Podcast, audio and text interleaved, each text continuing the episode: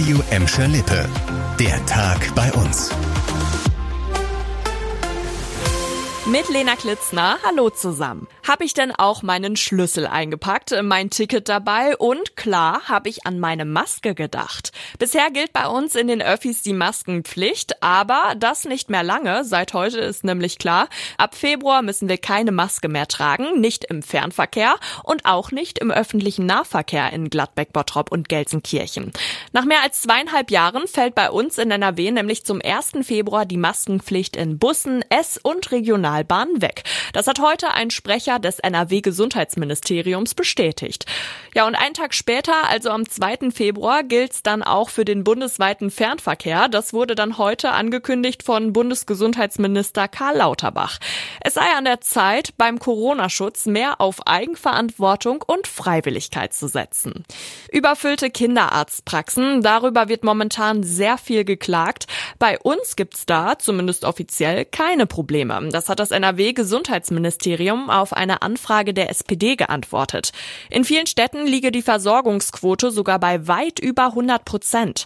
Mehr dazu hat Leon Pollock für euch. Volle Wartezimmer, Terminstau und Aufnahmestopps. Das ist gefühlt seit Monaten Alltag bei den Kinderärzten, nicht zuletzt wegen der aktuellen Krankheitswelle. Gemessen an den offiziellen Bedarfsplänen gibt es laut Gesundheitsministerium aber sogar mehr Praxen als vorgeschrieben. In Bottrop liegt die Versorgungsquote demnach bei 114 Prozent. Im Kreis Recklinghausen mit Gladbeck sind es 111 Prozent, in Gelsenkirchen 107 Prozent. Trotzdem räumt Gesundheitsminister Laumann ein, dass die Kinderärzte im Moment überaus belastet seien. Dazu kämen Versorgungsengpässe bei Medikamenten.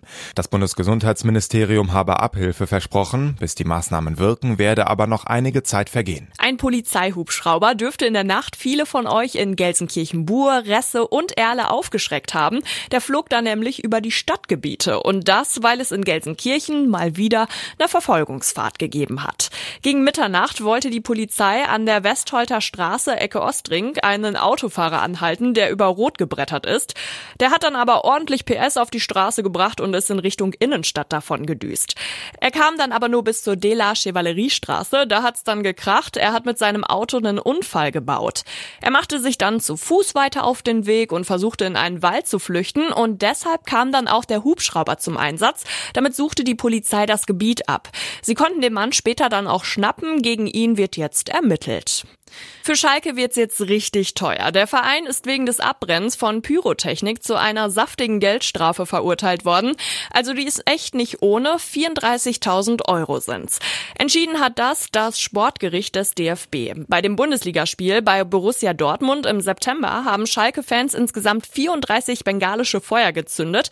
Umgerechnet macht das pro Bengalo 1.000 Euro und so kommt's zu insgesamt 34.000.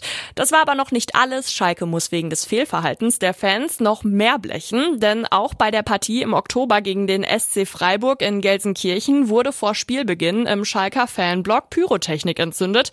Das war während der Choreo. Dadurch gab es dann eine heftige Rauchentwicklung in der Arena und deshalb musste das Spiel auch kurz unterbrochen werden.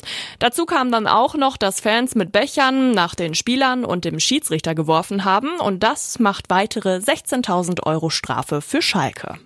Das war der Tag bei uns im Radio und als Podcast. Aktuelle Nachrichten aus Gladbeck, Bottrop und Gelsenkirchen findet ihr jederzeit auf radio und in unserer App.